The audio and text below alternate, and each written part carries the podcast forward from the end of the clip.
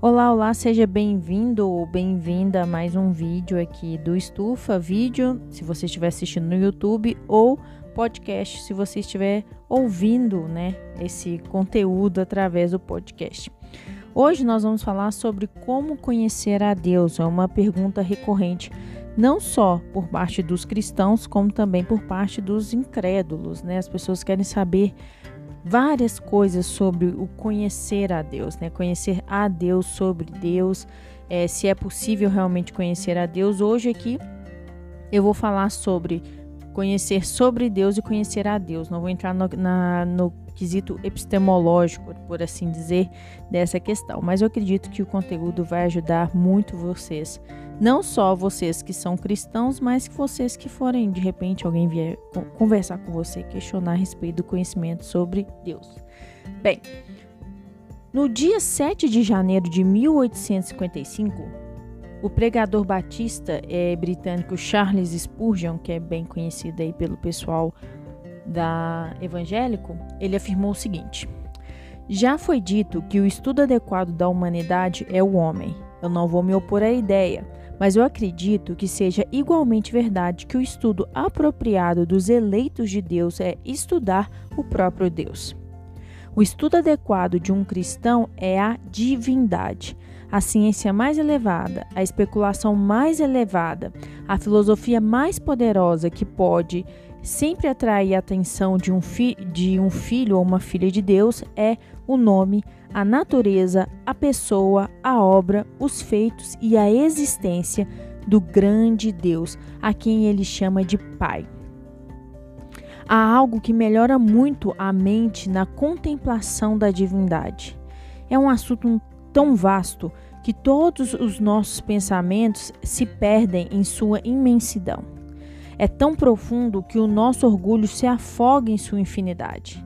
Nenhum assunto de contemplação tenderá a humilhar mais a mente do que os pensamentos sobre Deus, do que pensar em Deus. Mas enquanto o assunto humilha a mente, também a expande. Aquele que sempre pensa em Deus terá uma mente mais ampla do que o homem que simplesmente se arrasta nesse estreito globo. Nada aumentará tanto o intelecto, nada engrandecerá tanto a alma inteira do homem quanto uma investigação devota, séria e contínua do grande assunto da divindade. E é esse assunto, e é para esse assunto que eu os convido nessa manhã. Isso o Spurgeon falou, né, nesse dia 7 de janeiro, e é sobre esse assunto que eu convido vocês também. Não sei se você vai estar ouvindo, assistindo isso de manhã, de tarde, de noite, mas é o que eu convido você, né, para refletir sobre isso agora. Além do Spurgeon, nós temos também um o teólogo canadense J.R. Parker, que morreu esse ano, inclusive, em julho, que também falou sobre essa questão do conhecimento de Deus. Ele disse o seguinte no seu livro O Conhecimento de Deus: é, Para que nós fomos feitos? Aí ele responde: Para conhecer a Deus. Que objetivos devemos é, estabelecer para essa vida? Ele responde: O de conhecer a Deus. Qual é a vida eterna, eterna que Jesus dá? Ele responde: O conhecimento de Deus, como está em Jesus 17:3.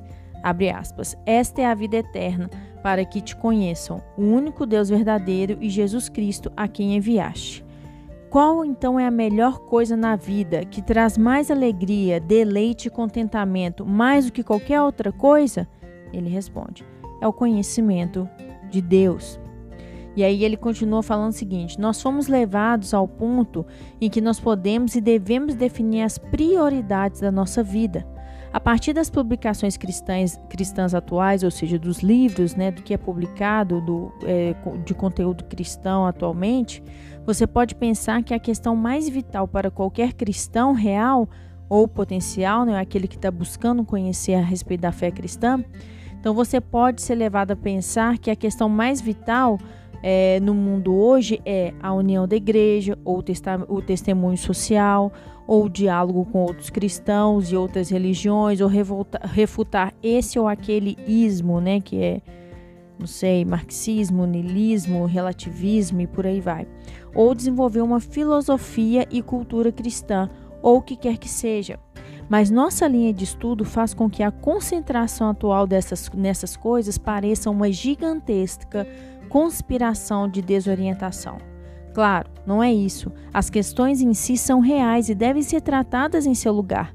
Mas é trágico que, ao prestar atenção a essas coisas, tanto em nossos dias, é, é, é, prestar tanta atenção nessas coisas em nossos, no nosso dia, é, as coisas pareçam ter se desviado do que foi e é, e, e é e sempre será qual foi e é e sempre será a verdadeira prioridade de todo ser humano, isto é, aprender a conhecer a Deus em Cristo, né, em Cristo Jesus.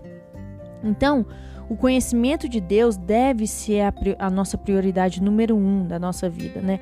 Também Agostinho também disse, eu não coloquei aqui, mas ele também disse que o telos humano, ou seja, o propósito humano, é conhecer a Deus e se relacionar com Ele, né? Ao conhecer a Deus, se, no, nós nos relacionarmos com Ele. Mas aqui tem uma a gente pode fazer uma importante distinção, né? Na verdade, a gente precisa fazer uma distinção importante, porque há uma grande diferença entre saber sobre Deus e conhecer a Deus. Saber sobre Deus é uma questão de informação, ao passo que conhecer a Deus envolve uma experiência e um envolvimento pessoal de primeira mão. Eu vou dar um exemplo aqui para vocês. Suponha que você seja uma mulher solteira ou um homem diferente, que você tenha, por exemplo, uma bola de cristal, na qual você poderia olhar e ter a revelação de como será o homem com quem um dia você vai se casar, né, ou a mulher. Eu poderia dizer a você, vamos supor que eu tenha a bala de cristal, na verdade, né? Eu poderia dizer a você como essa pessoa é, a pessoa com quem você vai se casar, o que ele gosta, o que ele não gosta, quais são seus pontos fortes, suas fraquezas, seus talentos, suas habilidades intelectuais e a sua maturidade espiritual. Você saberia tudo sobre ele. Eu poderia te dar essas informações. Mas você, mas você poderia dizer de verdade que você o conhece ou que você a conhece? Eu acredito que não. Porque não há é, relacionamento, não há um relacionamento pessoal entre você e ele ainda. Na verdade, você pode até dizer, ao ouvir o que eu tenho para te falar, você pode até dizer que, nossa, eu quero conhecer essa pessoa. Mas há uma grande diferença entre saber sobre alguém e realmente conhecer essa pessoa. Você pode ter muitas informações sobre a pessoa, mas então algum dia essa pessoa entrará na sua vida e você a conhecerá de verdade, em um nível pessoal. E é exatamente a mesma coisa com Deus. Nós podemos saber muito sobre Deus e ainda assim não conhecê-lo bem.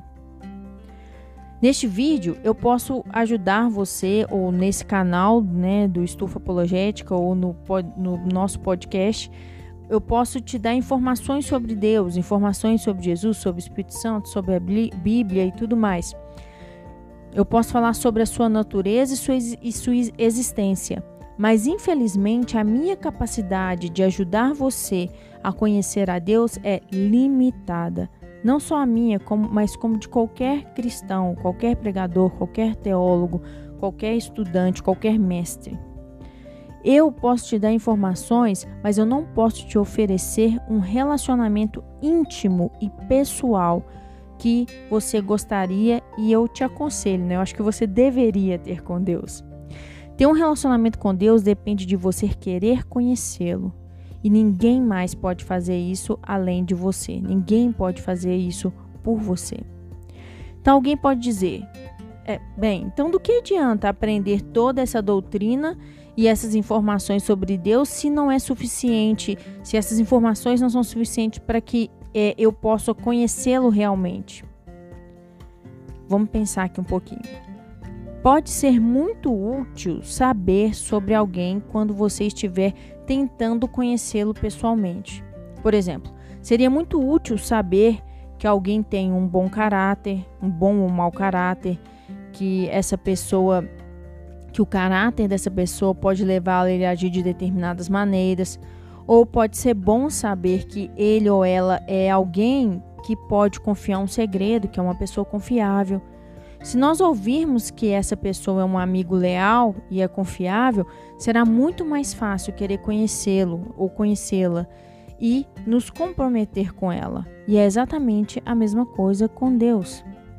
Uma vez que nós entendemos corretamente como Deus é, isso mudará as nossas vidas, porque muda o nosso relacionamento com Ele. Por exemplo, quando nós aprendemos sobre o amor de Deus, como é o amor de Deus por nós, o que é o amor de Deus, então nós seremos atraídos por Ele, seremos atraídos por Deus e nós vamos desejar correspondê-lo em amor e amá-lo também.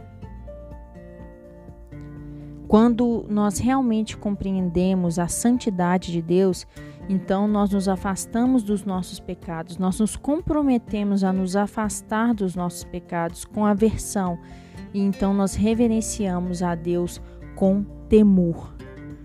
Quando nós compreendemos a aceidade de Deus, nós caímos de cara no chão diante dele em humildade. Quando nós, quando nós virmos sobre o poder de Deus, então nós iremos é, em sua busca com confiança e triunfo, pois sabemos que Ele é poderoso para fazer o que Ele disse que vai fazer. Quando aprendemos sobre a onisciência de Deus, nós podemos confiar nele e em sua orientação quando nós estivermos passando por provações e pelos vales da vida.